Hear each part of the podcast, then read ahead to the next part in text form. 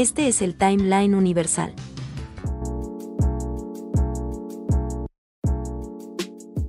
Desde Nueva York, Natalie Jiménez con las noticias del espectáculo.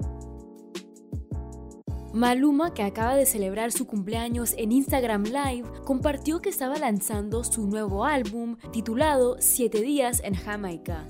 Agregó que el álbum tendrá siete canciones y siete videos que se publicarán en YouTube.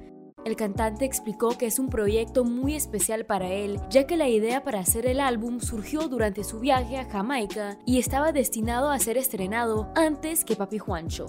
Entertainment Tonight habló con Maluma sobre su viaje a la isla y cómo inspiró su canción Amor de mi vida, que escribió cuando se sentía triste y enojado por no poder asistir a los Grammys. Sin embargo, dice que la canción cambió su perspectiva, recordándole que lo importante es ser agradecido por lo que uno tiene.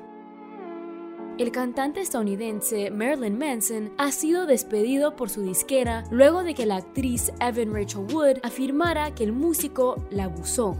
Manson y Wood comenzaron a salir en 2007, se comprometieron en 2010, pero se separaron ese mismo año. La disquera Loma Vista Recordings dijo que ya no trabajaría con Manson y que dejaría de promocionar su último álbum.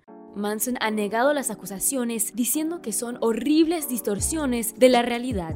Un representante de Manson agregó que sería inapropiado comentar sobre el testimonio de Wood.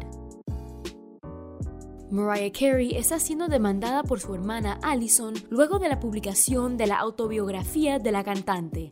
Allison, de 59 años, busca 1.25 millones de dólares ya que alega que la cantante le infligió intencionalmente angustia emocional con la inclusión de varias historias sobre ella en su libro. Allison cita un capítulo en particular donde la cantante describe un incidente en el que Allison trató de engañarla y le tiró una taza de té caliente hirviendo. Lo que Allison dice es falso. También afirma que envió a Carrie una oferta para llegar a un acuerdo, pero todavía no ha recibido respuesta. Finalmente aquí les dejo con tres series que podrán ver este mes en Disney Plus y Amazon Prime. Número 1. El internado Las Cumbres. Esta serie española en Amazon Prime cuenta la historia de una fortaleza impenetrable rodeando un internado.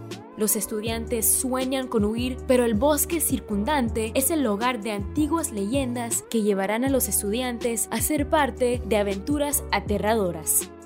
Segundo, Bliss en Amazon Prime.